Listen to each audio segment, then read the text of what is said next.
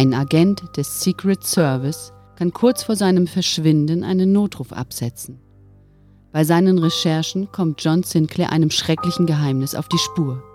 Auf Proctor Island versucht ein exzentrischer Millionär seinen Teil eines Paktes mit den Mächten der Finsternis zu erfüllen. John sieht sich Gegnern gegenüber, die alles bisher Dagewesene in den Schatten stellen. Die Zombie-Piraten erwachen. John Sinclair, die Totenkopfinsel.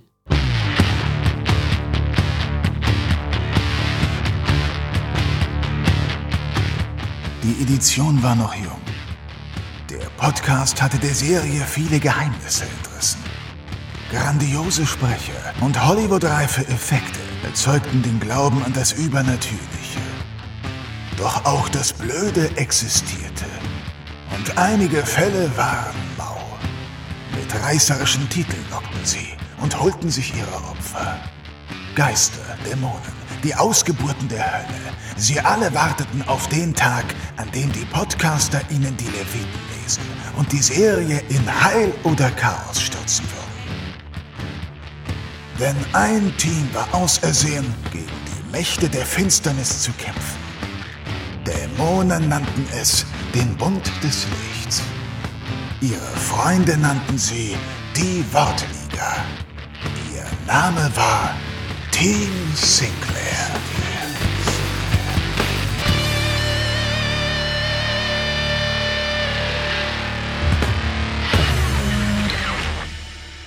Hallo und willkommen beim Team Sinclair. Ich bin der Tom und heute habe ich die Ehre, zusammen mit Hajo aufzunehmen. Hallo, ich freue mich auch, dass wir heute zusammen aufnehmen und ich hoffe, dass heute auch meine Technik besser funktioniert. Da hatten wir ja letztes Mal noch ein Problem. Das hört man vielleicht auch in unserer Folge 0, aber. Ich hoffe, dass man das nicht in Folge 0 gehört hat, sondern dass ich das dann im Nachhinein noch bearbeiten kann. ja, aber deswegen wollte ich es trotzdem nochmal erwähnt haben. Falls es so ist, entschuldige ich mich hiermit dafür. Ja, Entschuldigung angenommen, ist kein Problem. Na, bei den Hörern. Ajo, ähm, wir sind jetzt hier zusammengekommen, weil wir über die Totenkopfinsel, also Folge 2, reden wollen. Mhm.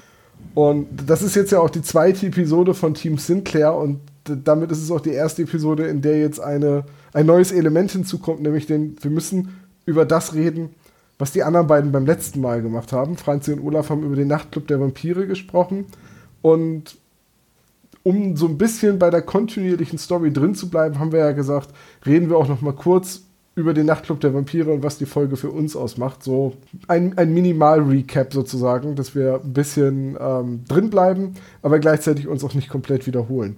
Also sag doch mal eben, äh, wie hat denn der Nachtclub der Vampire damals 2000 dein Leben verändert? Ähm, es war tatsächlich nicht die erste Folge dieser Serie, die ich gehört habe. Ähm, deswegen war ich schon so ein bisschen drin. Da kann ich nicht so wirklich sagen, dass sie mein Leben verändert hat. Tatsächlich hat die Serie mein Leben insofern verändert, dass sie ja wirklich damals, denke ich, schon ordentlich eingeschlagen ist und einiges in der Hörspielwelt verändert hat. Ich glaube, die hatte wirklich einen ziemlichen Einfluss auf die Entwicklung, die wir auch heute immer noch haben. Du meinst, dass man jetzt Synchronsprecher, die man sonst aus großen Hollywood-Produktionen kennt, auch im Hörspielsegment einsetzt? Oder Zum Beispiel. Und die, die, ganze Art der Produktion, das ist ja schon, das werden wir auch in dieser Folge, haben wir das ja auch gehört, finde ich, ähm, dass das doch eine sehr, sehr fette Produktion ist und ähm, teilweise wirklich sehr an, an Hollywood-Filme angelehnt ist, wie ich finde. Äh, ja, also für die bombastische Inszenierung und die Hollywood-reifen ja. Effekte preisen wir ja auch in unserem Intro. Das ist, glaube ich, auch das, was mich so an der Serie vor ja, 20 Jahren ziemlich genau so fasziniert hat. Das, das so, so krasses Hörspiel, so mit so einem hohen, ach, so, so, ah, das ist so ein schreckliches Wort, aber Production Value. Also du hörst halt einfach diese fetten Soundeffekte und diese krassen Sprecherleistungen und äh, jeder Regler ist einfach auf 11 gedreht. Das ist, vor allem merkt man, dass es gewollt ist, dass es eben nicht versehentlich passiert ist oder ähm, einfach so passiert ist, das, das war so geplant, gehe ich von aus, dass es genau so klingen sollte, wie es dann auch letztlich klingt. Und ich glaube, dass Sachen wie Monster 83 ähm, ohne das hier nicht so passiert wären. Behaupte ich jetzt. Kann ich nicht beweisen, aber ich gehe davon aus zumindest wäre wahrscheinlich die Entwicklung eine ganz ja. andere gewesen. Also ich möchte auch sagen, dass John Sinclair auf die Hörs Hörspielszene, gerade auch Hörspiele für Erwachsene, einen großen Einfluss hatte. Denn wir wollen jetzt nicht zu sehr ins Detail gehen, das ist vielleicht mal eine Folge für ein Special. Mhm. Äh, aber wenn man es jetzt auch mit dem Tonstudio Braun aus den 80ern vergleicht, das ist halt auch eine ganz andere Herangehensweise an die John Sinclair Hörspiele. Also ich habe nicht viele von den alten Folgen gehört, aber ich fand die deutlich, deutlich hemdsärmeliger. Und das hier ist jetzt Unterhaltung für Erwachsene auf den Ohren. Weißt du, was ich meine? Na, absolut. Ähm, das, das, das merkt man einfach irgendwie an, an jeder Folge, was da der Plan war, finde ich. Und gleichzeitig hat es aber auch noch dieses Augenzwinkern, dieses, dass sie sich selbst immer nicht so richtig ernst nimmt, die Serie. Das merkt man schon deutlich, finde ich. Ja, doch. Hm. Es gibt ja auch viele Elemente, wo mal die vierte Wand gebrochen wird ja. und äh, wo halt einfach auch. Äh, John Sinclair ist ja teilweise auch einfach lustig. Das ist ja auch ne, dem passieren ja auch manchmal hochskurrile und peinliche Anekdoten. So. Vor allem müsste man da auch nochmal gucken, was Oliver Döring vorher gemacht hat. Der hat bei 1 Live, bei dem Radiosender, hat der eine Comedy-Serie früher gemacht. Und ähm, das waren die Retter, die 1 Live Retter. Und wenn man die sich mal anhört, da entdeckt man so viel Elemente, die später auch noch bei John Sinclair dann auftauchen. Also angefangen bei Fred Bogner, der die Zeitansage macht. Der kommt nämlich auch in dieser Serie vor und der klingt genauso. Und da gibt es noch ein paar andere Sachen, die ich dann auch später mal in anderen Folgen nochmal erwähne. Ja, stimmt. Das, ja. Ich habe die Retter, habe ich auch irgendwann mal gehört. Aber jetzt nochmal eben kurz zum Nachtclub der Vampire. Ich bin ja, was die Bücher angeht, überhaupt nicht bewandert. Du ein bisschen mehr. Ist das auch die erste Geschichte von John Sinclair unter dem Namen John Sinclair? Nachtclub der Vampire, ja, das war die erste Folge in der regulären äh, John Sinclair-Reihe. Es gab ja, die, das hat der Olaf letztes Mal erzählt, gab ja ähm, den Gespensterkrimi, da war John Sinclair auch übrigens die erste Folge. Und dann waren das aber immer wieder wechselnde Geschichten mit wechselnden äh, Figuren. Und dann hat John Sinclair, nachdem 50 davon gelaufen waren, hat er seine eigene Serie bekommen. Das heißt, die 51. John Sinclair-Geschichte war im Nachtclub der Vampire. Verstehe. Mhm. So, und das ist jetzt aber auch irgendwie ein guter Auftakt für das Hörspiel, finde ich. So, es ist eine Geschichte, das ist quasi der Alltag von John Sinclair, dem Geisterjäger, der halt, ähm, ja, der, der hat halt mal mit, einem, mit Vampiren zu tun. Das ist so eigentlich nichts Besonderes. Äh, es gibt ja sogar diesen Poltergeist, der sich als Heizungsrohre rausstellt. Also es war auch jemand, der oft mit dem ein oder anderen Fehlalarm zu kämpfen hat. Und dann passiert aber etwas. Dann kommen diese Vampire und vor allem kündigen die ihm an, dass ähm, ein ja, großer Widersacher am Horizont erscheint, also dass die Ankunft eines großen Dämons vorbereitet wird. Und darauf nimmt jetzt die Folge, die wir beide gleich besprechen werden, eigentlich noch gar keinen Bezug, oder? Es wird ganz kurz erwähnt. Es gibt da eine Aber Stelle, ganz, wo das ganz, ganz kurz, kurz erwähnt wird. Und das ist tatsächlich auch eine Änderung. Äh, dieser Superdämon, der da angekündigt wird, wird, wird in den ersten Romanen nicht so sehr angekündigt und vor allem ist es eigentlich auch noch ein bisschen anders, als es sich äh, im Hörspiel verhält. Aber das können wir dann vielleicht später nochmal, wenn dann dieser Superdämon auftaucht, erwähnen. Ja, ähm, wir können ihn eigentlich auch jetzt schon beim Namen ja, nennen. Es geht in den ersten Geschichten um, um den schwarzen Tod. Gut, dann können wir es jetzt auch äh, kurz ausplaudern. Also es ist tatsächlich so, dass ein äh, anderer Superdämon angekündigt wird und der wiederum wird vom schwarzen Tod ähm, eingeführt. Also da ist nicht, in den Romanen ist nicht der schwarze Tod dieser Superdämon. Das haben sie geändert und das finde ich gar nicht schlecht, diese Änderung. Dass der so ein bisschen, dass man so das Gefühl hat, okay, da kommt noch was in den nächsten Folgen. Die Serie hat ja so eine gewisse Kontinuität und eben nicht nur Monster of the Week Folgen und das hat man da schon gleich von Anfang an mit eingeplant. Also da gibt es ein Konzept. Ja, es ist so, aber die, die ersten Romane waren deutlich weniger übergreifend und Handlungsrahmen aufziehen, sondern das waren mehr so Einzelgeschichten, oder? Das schon. Es gab aber immer so eine übergreifende Story. Also in den Gespensterkrimi in den ersten 50, da fing das dann irgendwann an, dass Dr. Tod auftaucht und das war der erste ähm, die erste Figur, die oder die erste, der erste Gegner, der mehrere Folgen. Der hatte ja mehrere Inkarnationen, Dr. Tod, und äh, die erste davon war eben in dem Gespensterkrimi noch. Ah, okay. So, im, im Nachtclub der Vampire, John besiegt also die drei Vampire. Drei oder vier, ich bin mit, doch drei waren es, ne? Ja, genau. Vier waren es in den Büchern, mhm. ja. Äh, und besiegt also die drei Vampire, rettet Marina Held und das ist eigentlich ganz schön, weil die Folge, die wir besprechen, die knüpft ja zumindest sobald wir bei John angekommen sind, genau bei der Geschichte aus dem Vampir-Nachtclub an. Also John rekapituliert den Fall ja auch noch einmal kurz. Ja, und da wollen sie uns, glaube ich, auch klar machen, okay, es wird Verknüpfungen geben. Ich denke, das wollten sie uns damit sagen, weil es ist ja eigentlich unnötig, nochmal Martina Held auftauchen zu lassen für die Handlung. Aber da wissen wir Bescheid, okay. Ich verwechsel die immer, aber später gibt es noch den Charakter der Miriam Berger, ne? Äh, Nadine. Mhm. Nadine Berger. Ja, die hat damit ja, aber nichts zu tun, ja. Nee, aber Marina Held, Nadine Berger, ähm, ne, die verwechsel ich irgendwie immer. Werde ich auch weiterhin tun. So. Traditionen müssen gepflegt werden. Wir, wir, wir, haben beim letzten Mal eine Aufgabe bekommen und zwar sollten wir uns überlegen, was ist eigentlich alles in einem Krüger Colada, dem Drink, den John im Shocking Palace bestellt. Ja, da habe ich mir was zu ausgedacht. Und zwar ist im Krüger Colada, Krüger Colada sind äh, 6 Zentiliter weißer Rum, 10 Zentiliter Ananassaft. Das klingt jetzt alles noch gar nicht so außergewöhnlich. 4 Zentiliter, 4 Zentiliter dickflüssige Kokosnusscreme. 2 Zentiliter Schlagsahne. 3 bis 4 Eiswürfel. Und eventuell auch noch eine Ananasscheibe. Das Wichtige dabei ist allerdings, wenn man das Ganze zubereitet, dass man einen grün-rot gestreiften Pullover trägt. Und man sollte das Ganze nicht äh, in einen herkömmlichen Shaker geben, sondern in einen am besten braunen Korthut. Und dann mixt man das Ganze mit einem Messerhandschuh durch. Erst dann wird es wirklich eine Krüger Colada. Also ich dachte, da müssen jetzt noch Waldmeister und Blut mit rein und das Ganze mit Kerzenwachs. Ach so, damit es grün-rot wird. Naja, das wäre auch eine Idee, aber dann die Streifen hinkriegen ist vielleicht nicht so einfach. Das ist dann für Fortgeschrittene. Ja, du, du, musst das, du musst das wie bei so einem Irish Flag halt so schichten. Ja, ja. Und dann muss man gucken, dass die Sachen auch wirklich unterschiedliches Gewicht haben, die Flüssigkeiten und so, ne? Hm. Ja, was ist eigentlich äh, Freddy Krüger passiert? Der sieht ja so ein bisschen aus wie, ja, wie so, jetzt wäre er so eine Pizza. Ja, der ist ja eine Art, ja, was, wie kann man das nennen? Eine Art Geist und ähm, der ist ja von irgendwelchen äh, Eltern, von Kindern, denen er Böses angetan hat, in so einen Ofen gesteckt worden. Daher kommt das wohl. Ach so, deswegen ist er so geschmolzen. Ja, ja, genau.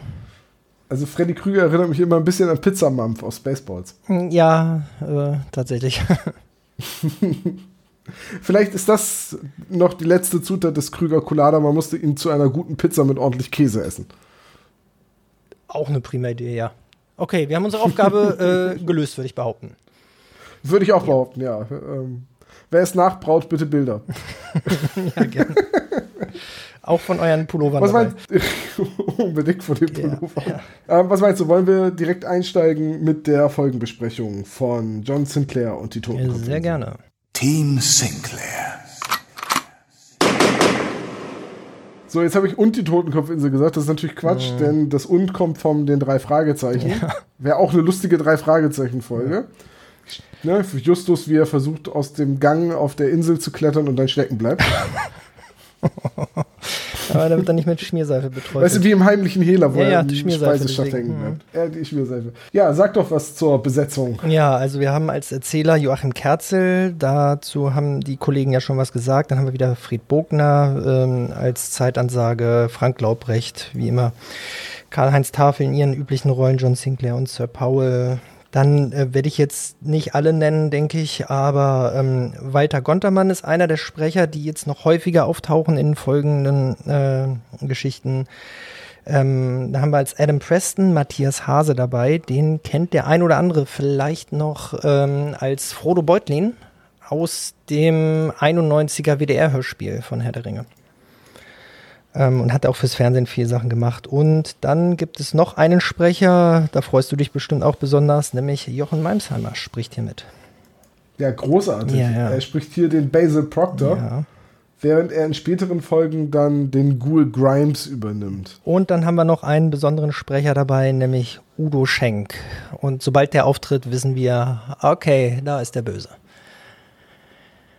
Zumindest einer der Bösen. Ne? Ja, ja. Also aber das, das ist bei drei, äh, bei drei Fragezeichen, das ist bei John Sinclair ja immer so. Sobald Udo Schenk auftaucht, weißt du, okay, okay der ist es. Der ist böse. ja. Es müsste irgendwann noch mal, also mir ist jetzt keine Folge bekannt und ich habe bei weitem noch nicht alle gehört, aber äh, es müsste eigentlich mal eine Folge geben, wo Udo Schenk so auftritt und gar nicht der Böse ist. Ja, und dann entweder belanglos ist oder total nett. Ja, super nett. Ja. So, du denkst über die ganze Zeit, ah, der ist so nett, der holt bestimmt gleich den Eispickel raus und haut den irgendjemandem ins Auge, der kann nicht nett sein. So. Und, äh, aber das ist halt Udo Schenk und ja, der ist dann halt einfach nett. Ja, ja.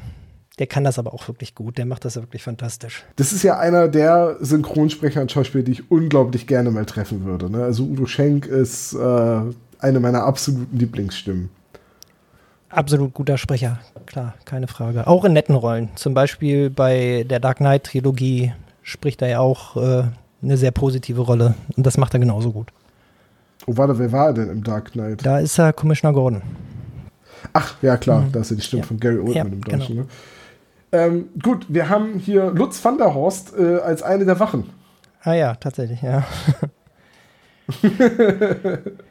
Ist mir jetzt nicht aufgefallen. Nee, so richtig hört man ihn nicht, das stimmt. Und auch Horst Schroth als Geisterpirat ist mir nicht so richtig aufgefallen, was glaube ich damit zusammenhängt. Ja, der ist gepitcht. Dass, hm. dass da so viele Effekte ja. auf der Stimme drauf liegen, dass er halt möglichst böse und düster und ne? ja. ist halt der Geisterpirat. Und ähm, ja, das Cover ist ja recht markant so, ne? Mit dem roten Totenschädel über der Insel. Das, da, ist, da ist der Name Programm. Ich frage mich auch ein bisschen, mit wem John da kämpft. Also, der sieht jetzt nicht so aus, wie diese Geisterpiraten beschrieben wurden, oder? Also, das sieht irgendwie aus wie so ein Vampir mit grünem Gesicht. Ähm, das stimmt schon, mhm. ja. Aber äh, äh, ich, ich kriege das immer durcheinander. Sind das nicht auch alte Cover, die da wiederverwendet werden? Also die sind ja nicht für die Edition 2000 gezeichnet. Ähm, nee, die hier sind tatsächlich die, die man auch damals für die Romane verwendet hat. Nur die vom Gespensterkrimi, die ja später dann als die Classics aufgelegt wurden, die haben neue Cover. Das hat wahrscheinlich irgendwas mit den Rechten zu tun. So, und jetzt mhm. ähm, weiß ich jetzt natürlich nicht, ob es vielleicht im, im Buch so eine Szene gibt, wo John auf einer Klippe äh, gegen diesen Vampir kämpft, aber aus der Handlung selbst ist das nicht, weil es kann nicht Basil Proctor sein, denn der sitzt im Rollstuhl mhm. und es kann auch kann nicht der Geisterpirat sein. Ähm, wie heißt er doch gleich? Captain Barrel? Nee, der ist es auch Weil nicht. Captain, weil da fehlt definitiv Augenkloppe und Papagei. Also. ja, und der wird als über zwei Meter beschrieben und das kommt ja hier auch nicht hin. Ja, aber John ist ja auch überlebensgroß. Ja, der wird in den äh, Romanen immer so als um die 1,90 beschrieben, tatsächlich. Also schon groß, aber jetzt auch nicht äh, extrem riesig. Ich verstehe. Also für uns beide okay. ist das groß. Für, für, mich ist alles über 1,75 groß. ja, eben. Handlung. Du wolltest gerade schon mal anfangen? Richtig, wir fangen an mit der Szene an der Klippe, wo die Eheleute Gray, Cannon und Mr. Preston äh, abgeholt werden von Rick Terry, also Udo Schenk, äh, in seinem Hubschrauber. Sind alles Leute, die, wie sie dann im Gespräch feststellen, ja, in finanzieller Not sind und sich auf eine Zeitungsannonce hingemeldet haben.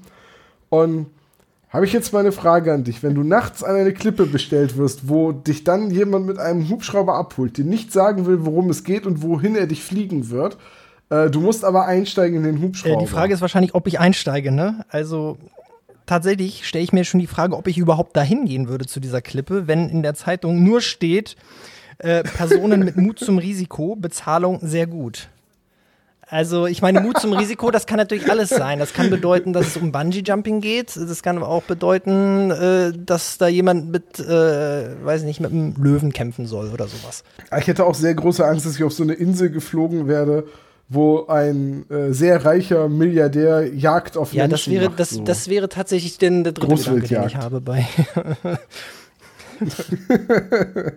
also einigen wir uns mal drauf, wir beide wären nachts nicht zu dieser Klippe gefahren, um beim Das wäre auch eine Aufgabe für die Kollegen gewesen, glaube ich. Ähm, was würde, müsste in der Zeitungsannonce stehen, dass ihr da äh, überhaupt in der Klippe steht und dann in den Hubschrauber einsteigt?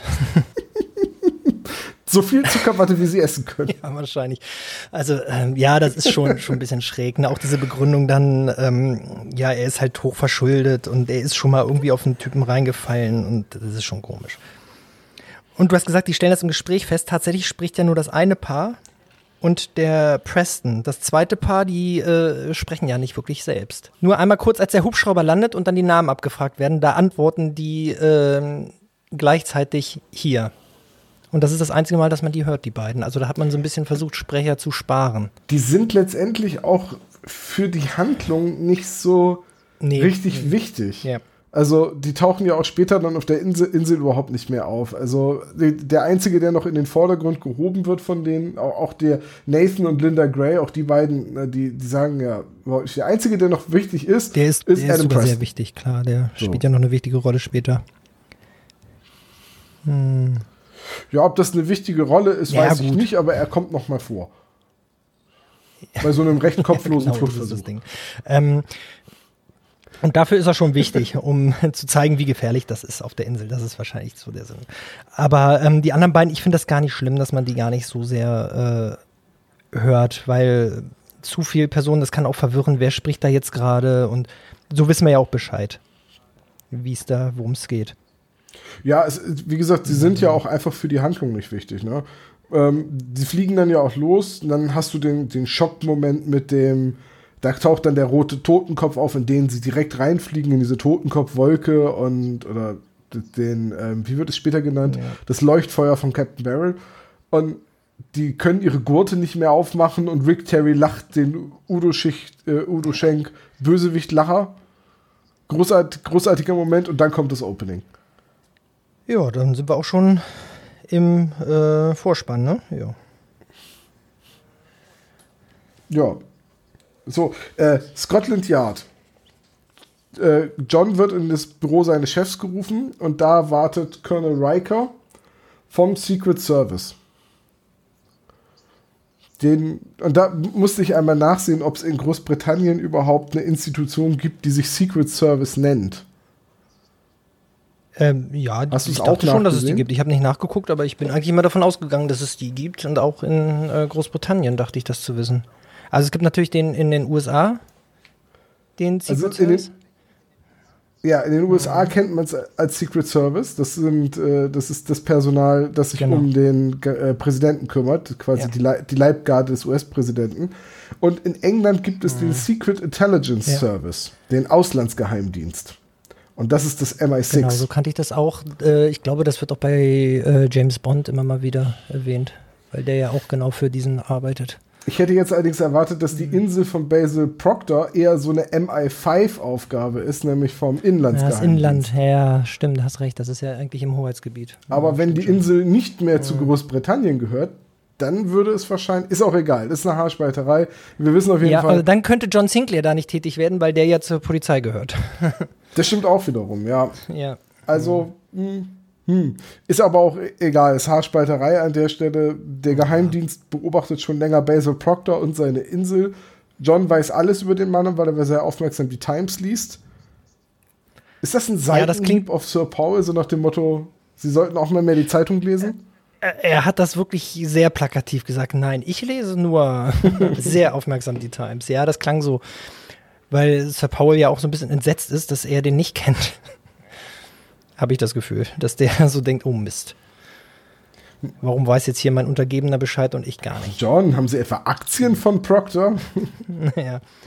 Äh, äh, fand ich aber auch krass, dass der mal ebenso ausgepackt wird als äh, einer der einflussreichsten Personen in Europa. Ja, das ähm, hat mich ein bisschen an, an Sherlock Holmes erinnert. Da gab es ja jetzt auch die Neuauflage von der BBC und da gab es ja auch den einen Film, wo es um diesen Medienmogul geht, Ja, der belastendes Material über alles und jeden sammelt. genau. An den fühlte ich mich bei Basil Proctor sehr erinnert. Ähm, Das ja, kann gut. schon sein, dass das sowas in der Art, ja.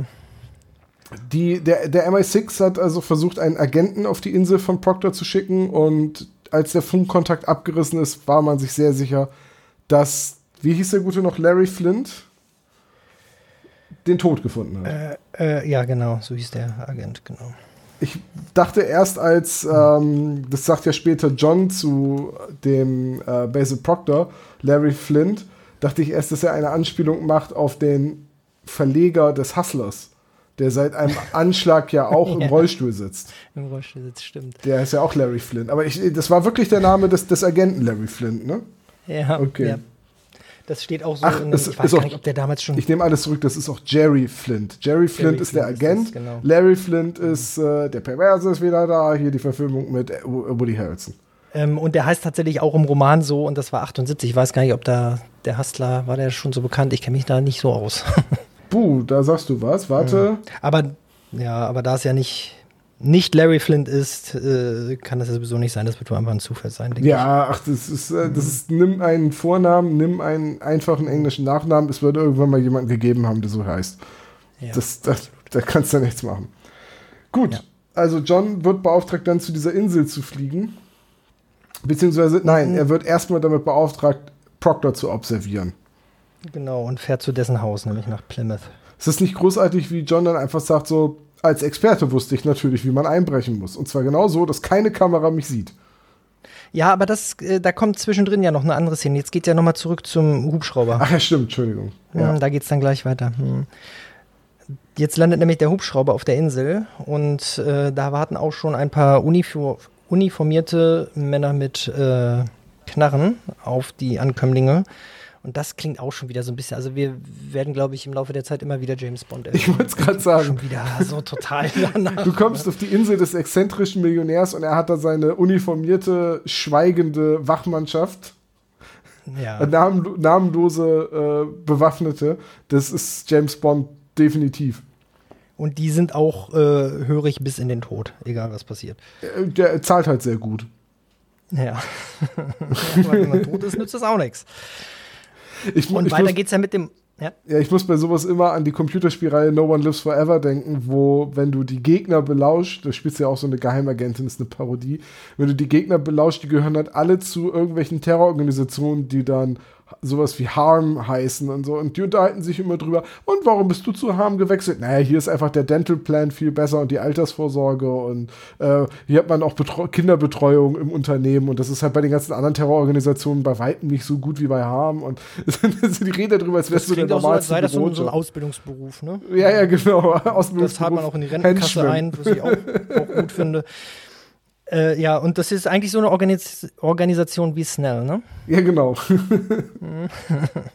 so, und jetzt, äh, jetzt sind wir aber bei, bei John, der das Landhaus von Proctor. Na, die treffen jetzt ja noch auf den äh, Proctor da unten. Ne? Ach so, das willst Bei- du, willst du so, so, so explizit noch erwähnen? Ja, okay. Auch, müssen wir nicht genau, da wollte ich nur noch einmal äh, sagen, ich fand es einfach krass, äh, diesen, diesen Auftritt hier von ähm, Jochen Malmsheimer ist ja sein erster und er gibt wirklich alles, finde ich. Also das scheint ihm wirklich Spaß zu machen, habe ich das Gefühl. ja. Und äh, dann kündigt er das riesig groß an, was jetzt der Plan ist und sagt dann einfach nur, ihr werdet versklavt.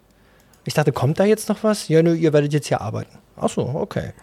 Nur gut, dass das geklärt ist. Warum er denen das jetzt unbedingt erzählen muss, persönlich weiß man nicht. Und vor allem stimmt es ja auch nur so bedingt, ne? Also Ja. hat er da irgendwie noch eine gut laufende Kupfermine nebenher, weil eigentlich wartet er ja nur drauf, genug Leute zusammen zu haben, um eben die Mannschaft des Geisterpiraten auszutauschen. Und das steht kurz bevor, ne? Das steht Das wirklich ist ja kurz das bevor, Ding. ja. Er erzählt den jetzt hier für den Rest eures Lebens und ja gut, das ist dann anscheinend nicht mehr so lange. Ja, gut, beziehungsweise vielleicht ist es auch einfach eine Lüge, so, ne? Ja, okay, das mag auch sein. Aber er hat ja den ganzen Plan erzählt, warum sollte er da jetzt lügen? Ich finde es halt lustig, dass dann einer von den Gefangenen halt das einzig Sinnvolle oder Logische macht. Na, dann hau ich dem alten Sack jetzt auf die Schnauze. Ja. Und dann kommt die unsichtbare Energie. Und ich, ich habe mir das dann so erklärt, das ist einfach einer der Geisterpiraten, der da die ganze Zeit neben Proctor steht und ihn schützt. ja, so richtig klar ist es nicht. Ne? Erst dachte ich, da sei irgendeine magische Barriere, wo er gegen gerannt ist oder so, aber das macht dann auch keinen Sinn, weil er sagt, er hätte was hier in den Magen gekriegt und gegen den Kopf. Das klingt dann auch nicht danach. Ja, das ist die einzige Erklärung, die aber nicht genau erklärt wird. Über das Kraftfeld lacht er sich ja furchtbar tot. Ich weiß Das- nicht, warum man das so Ich- wahnsinnig ja, witzig ich, ich findet. glaube eben, weil es kein Kraftfeld ist, sondern einfach ein unsichtbarer Ja. Geisterpirat. Ja, okay. Aber was sollen die anderen noch denken? Also, Ja, ja gut. Äh, Geisterpirat ist jetzt eine genauso unlogische Erklärung im Ja, Allgemeinen eben. wie äh, Kraftfeld. ja, eben. Okay, jetzt aber. John trifft den Gärtner, Ja. sehr scharfsinnig und, ja, Und ich finde, der Gärtner, man merkt sofort, dass das keiner von den Bösen ist. nö, das Der ist gleich so, der ist sofort so höflich und nett und man, man, man weiß es ja am Anfang noch nicht wirklich, aber ich finde, man merkt das an der Art, wie der gespielt wird, wie der gesprochen ist. äh, man, man merkt es halt daran, auch der ist halt einfach ein, ja, Zivilist, der ist mehr oder minder ja. absolut zufällig in der Rolle. Ähm, der, ja. der ist aber eigentlich für die Handlung auch nicht so, so wichtig. Also der, gut, okay, er hilft John, aber ähm, sobald John dann sagt, er ist Polizist, ist okay, gut, dann Sie haben ein Recht hier zu sein. Äh, wie ja. kann ich Ihnen helfen, Herr Kommissar? Ja, ja und dann äh, kommt auch schon ja, Udo Schenk persönlich, ne? Ja, als, als Rick Terry, der Pilot. Und jetzt kommt wieder eins dieser gängigen Klischees aus Serien und Filmen, um deutlich zu machen, ja, dass weiß, der andere es ernst meint, ja. muss die. Schrotflinte durchgeladen werden. Ja, genau. und das Geile ist ja, dass er sie durchlädt, dann John bedroht und bevor er ihn erschießen will, um das nochmal deutlich zu machen, nochmal durchlädt. Und damit eine äh, äh, Kugel raushaut. Und, und, und das kannst du auch nur machen, wenn dein Chef ein Millionär ist. Ja, genau. Und vor allem, ähm, wenn John gewusst hätte, dass die Knarre vorher nicht durchgeladen war, hätte er an der Stelle ja schon die Möglichkeit gehabt, ihn vielleicht äh, anzugreifen. Ja. Bei ihm, dass die vielleicht die Sekunde, die ihm später fehlt, dann äh, gebracht hätte. Ja, beziehungsweise er, er lädt sie ja. ja wirklich zweimal durch. Ne? Das ist, ja. Ich habe neulich so ein Video gesehen, wo auch so äh, Shotguns in Movies und da ist so ein Typ, der sagt so, ey, du hast auf meinem Grundstück nichts zu suchen. Und während des Dialogs lädt er halt ständig seine Schrotflinte nach und dann sagt der andere auch so, wow, wow, wow, wie, wie viel Schuss hast du da drin? Ich habe noch 36 Schuss in diesem Vier-Schuss-Magazin und lädt wieder seine Schrotflinte nach. Gut, das ist natürlich Quatsch, klar. Ja, aber es, ist, ähm, es ist effektvoll. Ne? Es ist halt ja. auch dieses klassische Pump-Action- äh, Nachladegeräusch, wo du sofort weißt, okay, jetzt wird's ernst. Weil jetzt kann geschossen das, werden. Und das kommt häufiger äh, vor. Das ist auch so, so, so, ein typisches Motiv. Und was der Bösewicht natürlich auch macht, den üblichen Fehler, er lässt äh, dem anderen viel zu viel Zeit. Ne? Er muss das erstmal groß ankündigen. Und warum sollte ihn jetzt vor die Wahl stellen, ob er ihm in den Kopf oder in die Brust schießt? Also. Das ist vielleicht so ein Gentleman-Ding, aber so Gentleman-like fand ich den gar nicht. Und er, er verschwindet damit einfach viel Zeit. Ja, ich weiß auch Aber nicht, ob das so eine Machtspielerei sein soll, weil ja. eigentlich ist der ja gar nicht so ein, ähm, ja, wie soll man es nennen? Also, der ist ja eigentlich. Eigentlich ist er nur Pilot. Ja, und der ist halt auch so ein, ja. so ein Möchtegern-Bösewicht, so ein Handlanger ein, ein, einfach ja. nur, ne? Ja. Ja. So, der, der, der kriegt ja später dann auch, kriegt das ja auch mit der Panik zu tun, so, äh, als John dann droht, ihn zu erschießen. Ja, da, gleich kommt es ja schon so weit, dass, oder, na, das kommt ja danach dann noch. Aber äh, ja, das stimmt, da ist er dann doch nicht mehr so ganz so hart gesotten. Und dann, wenn sie dann im Hubschrauber mhm. gemeinsam zur Insel fliegen, halt auch nicht. Aber äh, nee, nee, genau das. Mhm. Erst kommt ja noch, ähm, nachdem der Gärtner dann Terry niedergeschlagen hat, John ihn gezwungen hat, ihn zur Insel zu fliegen, kommt ja erst noch die, die Szene auf der Insel, wo Preston auf die Idee kommt, durch den Lüftungsschacht abzuhauen. An sich ja sicherlich ein okayer Versuch, obwohl man sich denken könnte, ja, auf, ob, hat das noch nicht jemand mal versucht? Ich meine, die sitzen da jetzt wie lange unten da drin? Hätte ich gedacht, dass die auf die Idee auch schon mal gekommen wären. Aber naja, anscheinend nicht. Wahrscheinlich ist keiner von denen so ein guter Kletterer. Ja, aber war das mit viel Kletterei verbunden? Also es ging jetzt tatsächlich darum, dass der überhaupt erstmal da äh, hoch da ranreichen muss. Ne? Und dann steht er auf den Schultern von einem anderen. Ja, aber es wird, es wird ja noch gesagt, dass er halt durch den Schacht klettert ja, muss, ja, und sich an den scharfkantigen Steinen mehrfach die Haut ja. aufschneidet, aber es ist ihm egal, weil er will einfach nur in die Freiheit. Und dann kommt er oben an, wird zusammengeschlagen und enthauptet. Ja, das geht auch dann relativ fix. Ne? Da knurrt irgendwas äh, hinterm Gebüsch und dann. Ja, der, der Geisterpirat hat Hunger. Ja. Ähm, ja. Ich, ich, ich habe da mal eine Frage an dich und das ist jetzt keine, also das ist jetzt kein Gemecker für mich an der Serie, aber es ist schon so ein gängiges Stilmittel, dass halt nach Möglichkeit ein paar Unschuldige sterben müssen, um den, äh, um die, den Ernst der Lage deutlich zu machen. Ne? Sonst ist es kein Horror. Äh, ja, das ist aber auch tatsächlich schon von Anfang an in den Romanen so gewesen. Es wird immer am Anfang irgendeine Figur oder mehrere Figuren eingeführt, die auch ein bisschen näher beleuchtet werden, wo so ein bisschen erzählt wird, was sind das für welche, was haben die für einen Job, wie sind die so drauf. Und dann gehen eine oder mehrere von denen drauf. Das ist sehr häufig so der Fall. Ja, das ist auch ein gängiges Motiv auch in den späteren Hörspielen. Es gibt eine Folge, ja. wo äh, einer der ähm, Verbündeten von Myxin, dieser Vampir, äh, quasi einfach so einen Sportpiloten angreift für so einen Snack zwischendurch. Ich denke auch, das ist einfach dazu da, dass man sieht, okay, die Bösen, die sind wirklich böse, die meint's ernst. Ja. Ja, gut, okay. Ja. Ne, du, ja. damit, damit kann ich leben. Die sind böse, die ja. meinen es ernst und tun böse Dinge. sonst wäre die Geschichte auch irgendwie ein bisschen so. Ne? Was haben sie getan, der alte Mann in dem Rollstuhl? Er wollte doch alle nur uns, uns zum Tee einladen. So, ne? Das ist halt. Ja, ja, genau. ja gut. Hm. Jetzt kommt John auf der Insel an. Beziehungsweise nähert sich der Insel. Paranoid. Und da macht er genau das ja. Da macht er ja genau das Gleiche, was äh, äh, Rick vorher auch gemacht hat. Äh, er hält ihm ja schon die ganze Zeit die Knarre an den Kopf und dann äh, ziert sich Rick da ja noch mal ein bisschen und sagt, ah nee, will ich doch nicht. Und dann lädt er noch mal die Beretta durch. da macht er genau das Gleiche, um zu zeigen, jetzt meine ich's ernst, Junge. Ja, das ist äh, immer so. Also die Waffen im John Sinclair-Universum, die entladen sich recht schnell wieder. Ja. Äh, die, sind, die sind quasi wie so eine Kurbelbatterie, da muss man halt öfters mal wieder nachladen. Ja, es, es ist halt einfach so. Es ist äh, deutlich zu machen, eine Waffe macht halt nicht viele Geräusche und ich verstehe auch total, warum man das im Sounddesign, im, im Hörspiel und auch im Film häufig macht, weil ja, eine Waffe, wenn sie erstmal schussbereit ist, bis zum Schießen macht die nicht so viele Geräusche.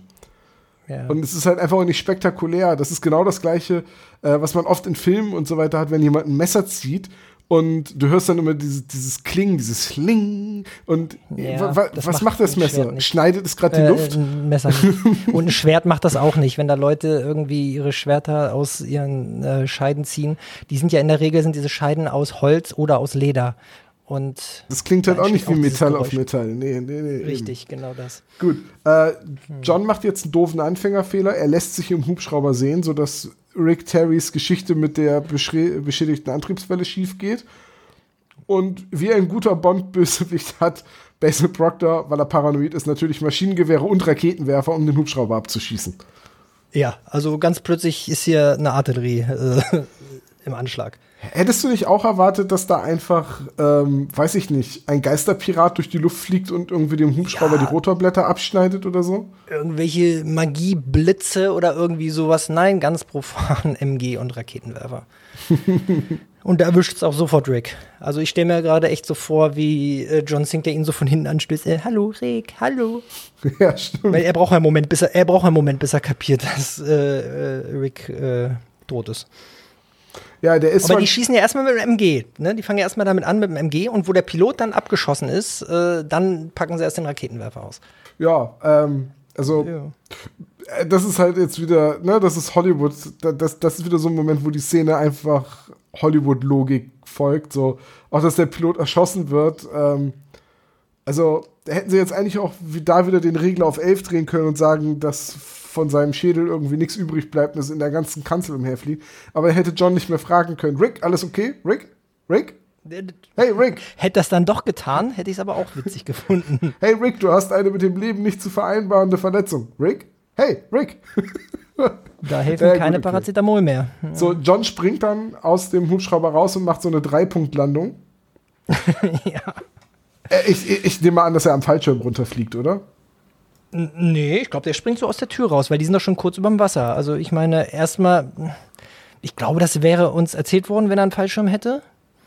Und zweitens ist in einem Hubschrauber automatisch immer ein Fallschirm drin, weiß ich auch nicht. Gut, könnte natürlich sein, dass da einer ist. Aber vor allem, ähm, ich glaube, dafür wäre auch nicht die Zeit, dass der Fallschirm überhaupt noch aufgehen kann. Da braucht man ja auch eine gewisse Höhe. Ne? Okay, das heißt, du meinst, der Hubschrauber fliegt so tief, dass John einfach cool, wie er ist, direkt ins Meer springt. Also ich stelle mir das so vor, dass die, die haben ja sowieso, vorher hat er ja schon zu Rick gesagt, er soll Höhe verlieren. So, dann sind die getroffen, dann geht der Hubschrauber so auch noch mal runter. Und dann wartet er vielleicht noch auf den richtigen Moment und springt dann irgendwie, ja, vielleicht sind es 15 Meter oder so, das geht vielleicht noch, die er dann da aufs Wasser springt. Irgendwie so habe ich es mir vorgestellt. Okay, also John wird dann aber gefangen genommen, wird Basil Proctor vorgestellt oder vorgeführt äh, und ja, kommt dann ja. zu den anderen Gefangenen. Ja, und da äh, entgleitet dem Proctor ja die Geschichte relativ bald, ne? Muss man ja mal sagen. Ja, gut. Der Geisterpirat taucht auf und sagt, es fehlen Leute, jetzt ist ein Pilot tot. Äh, aber das ist auch wieder so. Wäre es nicht total im Sinne des Geisterpiraten, wenn er dem Proctor noch Aufschub gewährt und die Zeit gibt, weil ich meine, sonst muss er wieder total. 100 Jahre. Also ja, ja, ich, das ist eigentlich eher der Moment, wo der kooperieren sollte. Ja. Und statt, äh, stattdessen will er sofort Proctor äh, bestrafen. Ja, ich weiß aber auch nicht, warum Proctor jetzt äh, so entsetzt ist, dass diese vier äh, nicht kommen, weil er hat doch selbst gerade den Hubschrauber abgeschossen, der die vier holen sollte. Und offenbar haben sie ja auch noch einen Ersatzhubschrauber, weil Rick sagt ja, wenn er mit der anderen Maschine ja, genau. sofort zurückfliegt, schafft er es noch.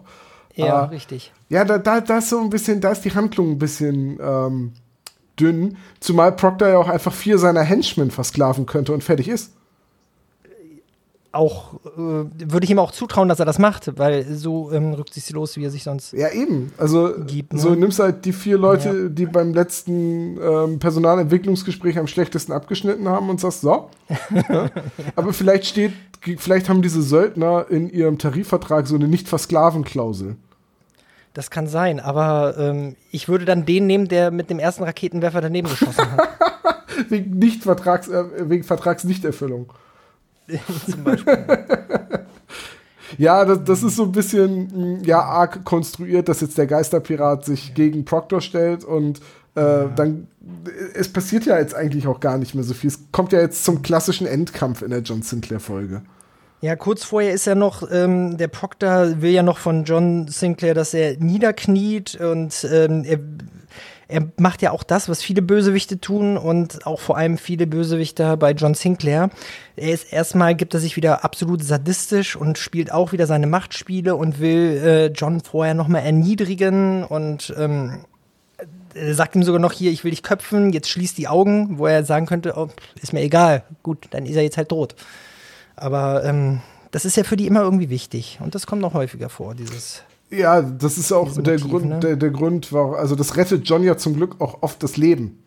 So. Ja, und genau dafür ist das auch da, glaube ich. Ne? Ja, das ist so dieser klassische. Ja, äh, genau wie der Rick vorhin, der ja auch ewig rumgetingelt hat, anstatt, anstatt einfach mal abzudrücken. Sie erwarten, dass ich Ihnen das glaube, Goldfinger? Nein, Mr. Bond, ich erwarte, dass Sie sterben. Ja, sowas in der Art, genau. Und da sind wir schon ja. wieder bei James Bond. ja, natürlich sind wir wieder bei James Bond. ähm, gut, äh, jetzt hilf mir mal eben, weil es mir gerade entfallen ist. Warum explodiert da nochmal das Schiff und warum fällt der Mast um? Ähm, erstmal ähm, benutzt ja hier der Pirat irgendwie hier wieder so einen komischen Energiegriff und deswegen kann sich John nicht mehr richtig bewegen. Interessant auch, dass die alle John schon kennen. Also, dass es der Sohn des Lichts ist und so, das ist schon irgendwie bekannt.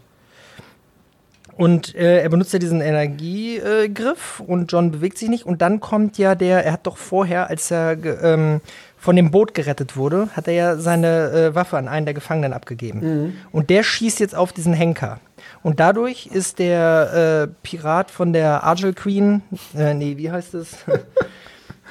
äh, von der Cornwall Love, ähm, ist abgelenkt für eine Sekunde und lässt diesen Energiegriff locker. Und in der Zeit kann John das tun, was er leider sehr häufig tut, nämlich einfach sein Hemd aufreißen. Das ist immer so ein bisschen sehr einfach, dass damit dann alles erledigt ist. Und deswegen gibt es da wieder irgendeine Energieentladung, eine magische, und deswegen explodieren die alle und dann bricht der Mast, äh, kippt um. Ja, das, und damit war es das ja dann auch schon. Ne? Das Kreuz ist halt heilig und irgendwie ja auch weiß magisch. Da wird ja so ein bisschen Magie, Dämonologie und äh, Christentum ja. und christliche Mythologie wild durcheinander geworfen. Ja, also ähm, das, das, das, das kaufe ich alles. Innerhalb der Serie finde ich das okay. Das ist die Erklärung innerhalb der Serie. Nur es ist halt sehr, sehr häufig ist genau das immer so diese ultimative Lösung. Das ist immer so Deus Ex Machina. Wie logisch das jetzt alles ist mit dem Kreuz, das ist natürlich nochmal eine andere Geschichte. Dass da auch lateinische Buchstaben drauf sind, äh, obwohl das Kreuz lange vor äh, der lateinischen Schrift äh, entstanden ist, ist auch nochmal eine andere Sache. ja, gut. Äh, so, so, ist es eben bei John Sinclair. Aber die, dieses Kreuz, ich finde es auch ganz gut, dass es in späteren Folgen halt einfach nicht mehr so funktioniert, dass es halt auch Bösewichte ja. gibt, die dagegen gefeit sind oder die aus anderen. Ja äh, Glaubensrichtungen, Glaubenskulturen kommt und deswegen auf andere Weise verletzbar sind. Ähm, ich meine, es wäre halt einfach lame, wenn jede Folge damit endet, dass John sich das Hemd vom Leib reißt und das Kreuz zeigt. Ja, und tatsächlich ist das ja noch ab und zu mal so. Ja, ich, und deswegen finde ich das auch gut, dass er das irgendwann geändert hat. Ich fand es halt auch schon immer ein bisschen mhm. schwach, ehrlicherweise, dass das Kreuz gesehen werden muss, damit es seine Wirkung hat. So, ich hätte einfach erwartet, dass bei einem so heiligen Gegenstand einem Dämon schon die Nähe zum Kreuz verletzt. oder schwächer. Ja, also- es ist immer erst, wenn John es sich vom Leib Ja. reißt und die vier Erzengel anruft. Also so ein bisschen Baumwollstoff dazwischen scheint schon auszureichen als Abschirmung. Ja, aber gut, ist halt so. Ähm, Basil Proctor wird vom Mast erschlagen. Ja, und das ist, ähm, dazu gibt es später ja noch einen Outtake. Und das ist mein Lieblings-Outtake aller Zeiten. Wo Jochen Malmsauer halt einfach noch drei Minuten weiter brüllt, nachdem der Mast eigentlich schon auf ihm drauf liegt. Das meinst du, ne? Nee, er, er lässt sich ja hier auch eine ganze Menge Zeit. Ne? Ja, äh, nein, der Mast fällt genau in meine Richtung, helft mir. Ich, äh, äh, so, zack. Und dann äh, sagt er hinterher, fällt dann aus der Rolle bei diesem Outtake und sagt dann, na sicher, der hat ja alle Zeit der Welt, sich erstmal so richtig zu ängstigen. Du hast völlig recht. Ja. Und ich dachte, ja, das stimmt schon, das ist schon ein bisschen schräg, dass der Mast sehr langsam fällt und er, äh, ich meine, er hat ja nun einen Rollstuhl, er könnte ja auch ein Stück zur Seite fahren. Ja, gut, aber vielleicht ist es auch das gerade der so Grund, weil da, dadurch, dass er, ähm, ja, äh, dass, dass er im Rollstuhl sitzt, dass er deswegen keine Zeit hat oder nicht schnell genug ist, dem Mast auszuweichen. Ja, bloß er, er ruft ja irgendwie zehn Sekunden lang.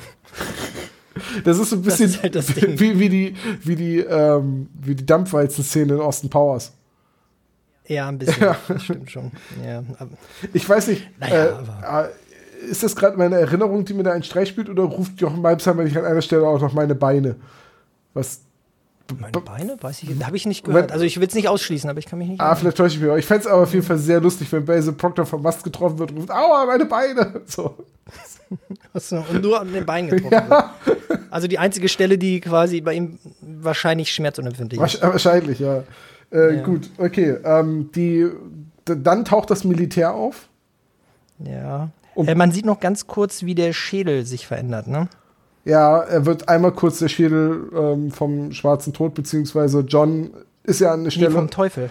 Eine Zeit- Beziehungsweise Asmodes. ja, von eine Zeit, genau, John ist einen Moment unter Wasser und hat für einen Moment das Gefühl, den Schädel von oder den Kopf von Asmodes zu sehen.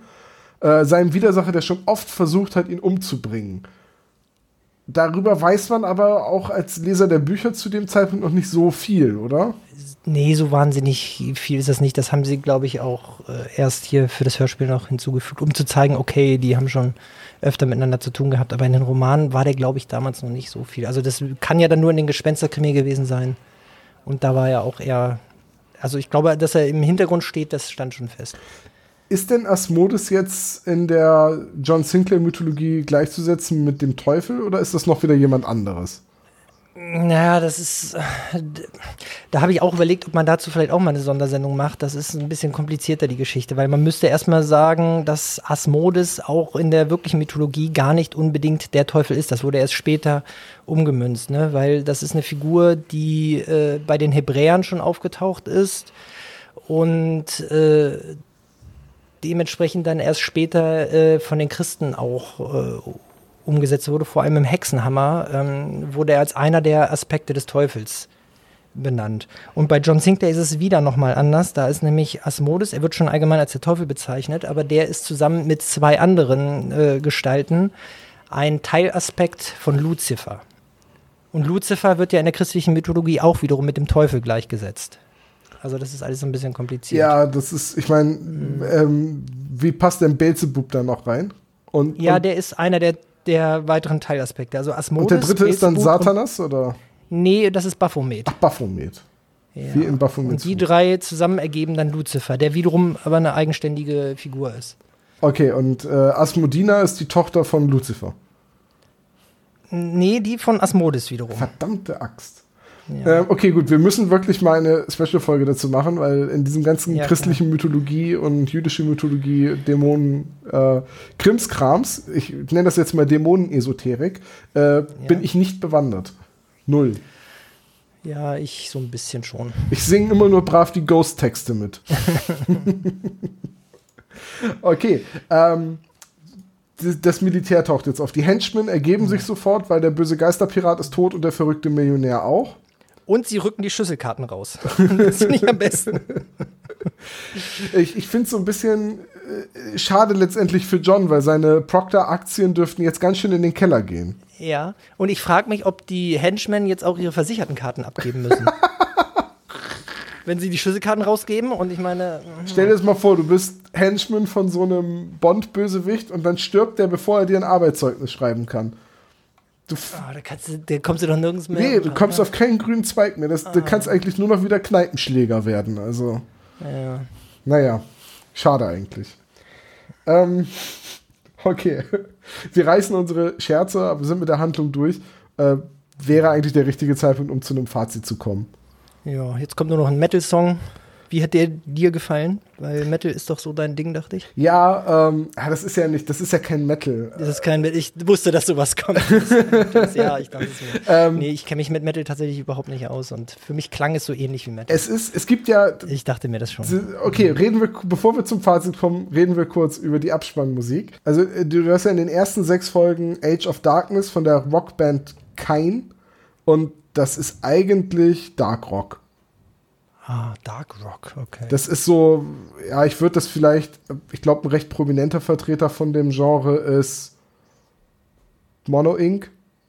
Ah, ach Gott. Das, das heißt, du hast halt ähm, düster klingt, allerdings nicht sehr mhm. abwechslungsreiche Musik so. Ne? Und jetzt das Lied Und nicht so gothic, wie sie gerne wären. Ja, das Lied ist ganz mhm. cool, so von, von ja. Kain. So, ne? Celebrate the Age of Darkness, das könnte jetzt auch eine Textzeile vom Ghost sein. Und dann hast du ab Folge 7 bis 12, das ist da ja wahrscheinlich so, Olaf sagt ja immer, das sind Staffeln, das muss ja die zweite Staffel sein, hast du von der Independent Band Blackmail das Lied Can I Die, was eher so ein Softrock-Lied ist. Ich finde die beide eigentlich ganz cool. Ich finde es schade, dass sie mit dieser Abspannmusik aufgehört haben. Das kam mir ein bisschen vor, als sei das irgendwie so eine Promotion oder so für die Band. Das gab es zu der Zeit öfter mal. Es gab ja auch die Hörspielserie ähm, Edgar Allan Poe, die haben auch immer pro Staffel immer einen Song von mehr oder weniger bekannten Künstlern drin gehabt. Ja, ja gut, äh, mhm. ist, halt, ist halt schade irgendwie, dass das mit der Musik aufgehört. Mhm. Aber findest du das Lied denn nicht so dolle oder? Och, ist okay. Also ich finde es jetzt nicht schlecht. Was ist denn deine Musik, wenn es du nicht im Metal zu Hause bist? Naja, ich bin ja da ziemlich gruftig unterwegs. Und da denken ja viele Leute immer, dass man dann Metal hören würde. Das tue ich aber eigentlich überhaupt nicht. Ja, es ist, auch ja. du hast die Chance, irgendwann noch Metal zu hören. Das macht dir nichts draus. die Chance hatte ich schon sehr, sehr oft tatsächlich durch Veranstaltungen und so, wo man sich dann bewegt. Aber ja, ja, gut, ne? so wie uns Metalheads dann oft nachgesagt wird, dass wir gruftig sind, aber das sind, das ist so, ne, ich glaube. Ja, wenn man dann da drin steckt, dann äh, sagen beide, was? Nee. Äh, ja, gut, ich, ich, mag das Lied. Also ich würde, ich hab's mir ja, jetzt, okay. ich, ich, ich skipp das jetzt nicht, wenn ich die Hörspiele höre, aber nee, ich hab's mir nee, auch tatsächlich lange schon nicht mehr einfach so angehört. Also als Dreingabe finde ich es nett, tatsächlich. Ja, scha aber schade, dass du das, das würde mich mal interessieren. Vielleicht können wir das mal anfragen, warum damit aufgehört wurde. Wahrscheinlich ist das so ein rechtliches Ding. So, dann hatte man die Stimmt. Lizenz, das Lied für mhm. sechs Li Folgen zu benutzen, ja. und dann hatte man keine Lust oder keine Mittel, ständig neue Lieder zu lizenzieren für die nächsten Folgen. Und naja. Das mag sein, ja. Team Sinclair.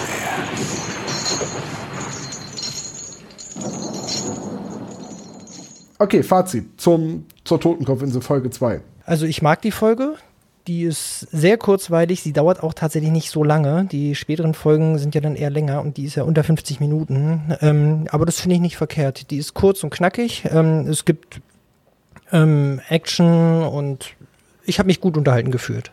Auf jeden Fall. Es ist ja noch ein Teil des Anfangs, würde ich es jetzt mal nennen, die zweite Folge. Und es ist ein guter Anfang, der Spaß macht. Ja, es ist ein bisschen dieses ähm, ja, äh, äh, eigentlich hat man mit den ersten Folgen bei John Sinclair ja, so eine, so eine Exposition, bevor es dann so richtig losgeht. Ne? Du hast jetzt, ja. als, als nächstes kommt dann die Achterbahn ins Jenseits, auch eine großartige Folge. Ähm, die aber auch ziemlich losgelöst ist mit dem Totengräber Lionel Hampton. Ja, aber da werden ja auch die äh, Figuren, die Freunde von John, werden ja auch so, das sind ja doch relativ viele und die werden ja so nach und nach eingeführt. Ja, die, die werden so, und, ja wirklich so peu à peu eingeführt. Ich meine. das finde ich ist gut gemacht, das ist gut dosiert. Und auch die Folgen, die danach kommen. Also Damona ist jetzt nicht eine meiner Lieblingsfolgen, aber danach kommt der Mörder mit dem Januskopf und die finde ich wieder großartig. Also wir sind noch in dieser in dieser Exposition halt, in der erstmal in der Etablierung der Charaktere, ja. äh, dass du so langsam verstehst, okay, die Welt von John Sinclair funktioniert ungefähr nach diesen Regeln und wir bereiten jetzt die Ankunft des schwarzen Todes vor und äh, dann kommt, dann geht's irgendwann los. Und das finde ich schon gut gemacht, auf jeden Fall. Ja, definitiv. Ja. Okay. Ähm, Olaf und Franzi haben uns ja beim letzten Mal die Aufgabe gestellt mit dem Krüger Colada und wir wollen jetzt unsere Nachfolger auch eine Herausforderung stellen. Und mein Vorschlag ja. wäre, dass ähm, die Insel von Proctor heißt ja Proctor Island. Das finde ich einen doofen Namen für eine Totenkopfinsel. Ich möchte Einfach das, nach dem Besitzer benannt ist blöd. Ja, dass, dass, dass sie sich ja. bessere Namen für die Totenkopfinsel überlegen. Okay, dann legt mal los, Franzi und Sebo. Sind wir gespannt, was ihr euch ausdenkt. Okay. Ähm, ja. Hajo, das war unser erster gemeinsamer Podcast. Mir hat es sehr großen Spaß gemacht. Ja, ich fand es auch super. Ich danke dir dafür. Ja, sehr, sehr gerne. Und ähm, ich bin mal gespannt, äh, wann unsere Terminplanung und unsere Reihenfolge es zulässt, dass wir mal wieder eine Folge aufnehmen. Aber ein, ein Special zu diesen ganzen Dämonen, vielleicht so mit Organigramm oder so, ähm, dass man die Hierarchie auch mal deutlich hat in der Hölle. Kann ja nicht sein, dass da Sodom und Gomorra herrschen. Ähm, ausgerechnet in der Hölle, nee, da nicht. Nee, da muss Ordnung. Ich finde, das ist wirklich mal eine Special-Folge wert. Und vielleicht können wir immer mal wieder solche Specials äh, einstreuen, wenn sich das ja, anbietet. Mhm. Okay, dann dir vielen Dank. Euch da draußen vielen Dank fürs Hören und bis zum nächsten Mal bei Team Sinclair. Ja, tschüss.